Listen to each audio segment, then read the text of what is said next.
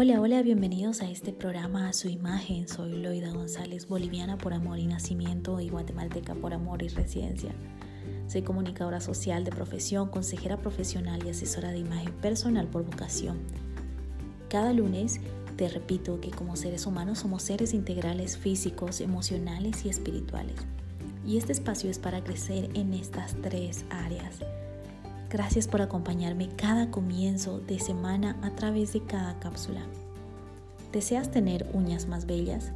Recuerda que las uñas son un reflejo de tu salud y tu presentación personal.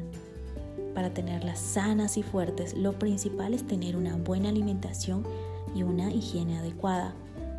Hay alimentos que nos ayudan a tener uñas saludables, alimentos que contienen como calcio y pues esto los podemos ver en los lácteos, proteínas como las carnes o leguminosas y vitaminas que se encuentran principalmente en las frutas y vegetales. Recuerda también lavar cuidadosamente tus uñas todos los comienzos de semana, limarlas para que no tengan irregularidades y quitarle los pellejitos. Por cierto, si tus uñas están quebradizas y débiles, prueba a dejar de pintarlas por un tiempo y sumergirlas en algún tipo de aceite por unos minutos cada tres días.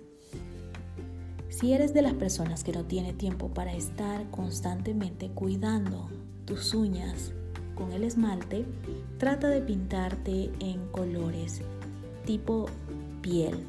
Estos colores tan delicados y de colores muy suaves ayudan para que se pueda ver menos lo descascarado o lo que se va arruinando con el tiempo. Tomando estos consejos verás resultados sorprendentes.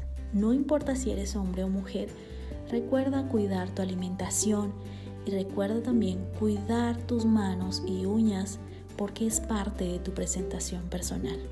Y hablando de manos, pues viene a mi mente Salmo 139.5. Tu presencia me envuelve por completo la palma de tu mano reposa sobre mí.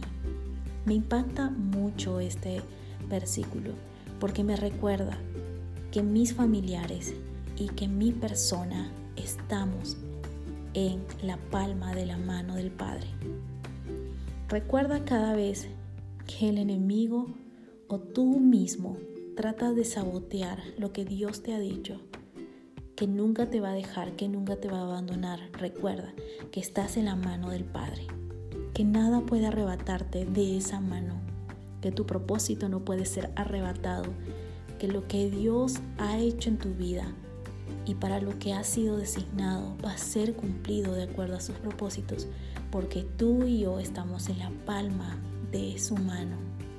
Nuestra vida reposa en la palma de su mano. Recuerda esto, vive esta verdad y toma cada paso creyendo que estás en la palma de su mano. Recibe un fuerte abrazo y nos vemos la próxima semana.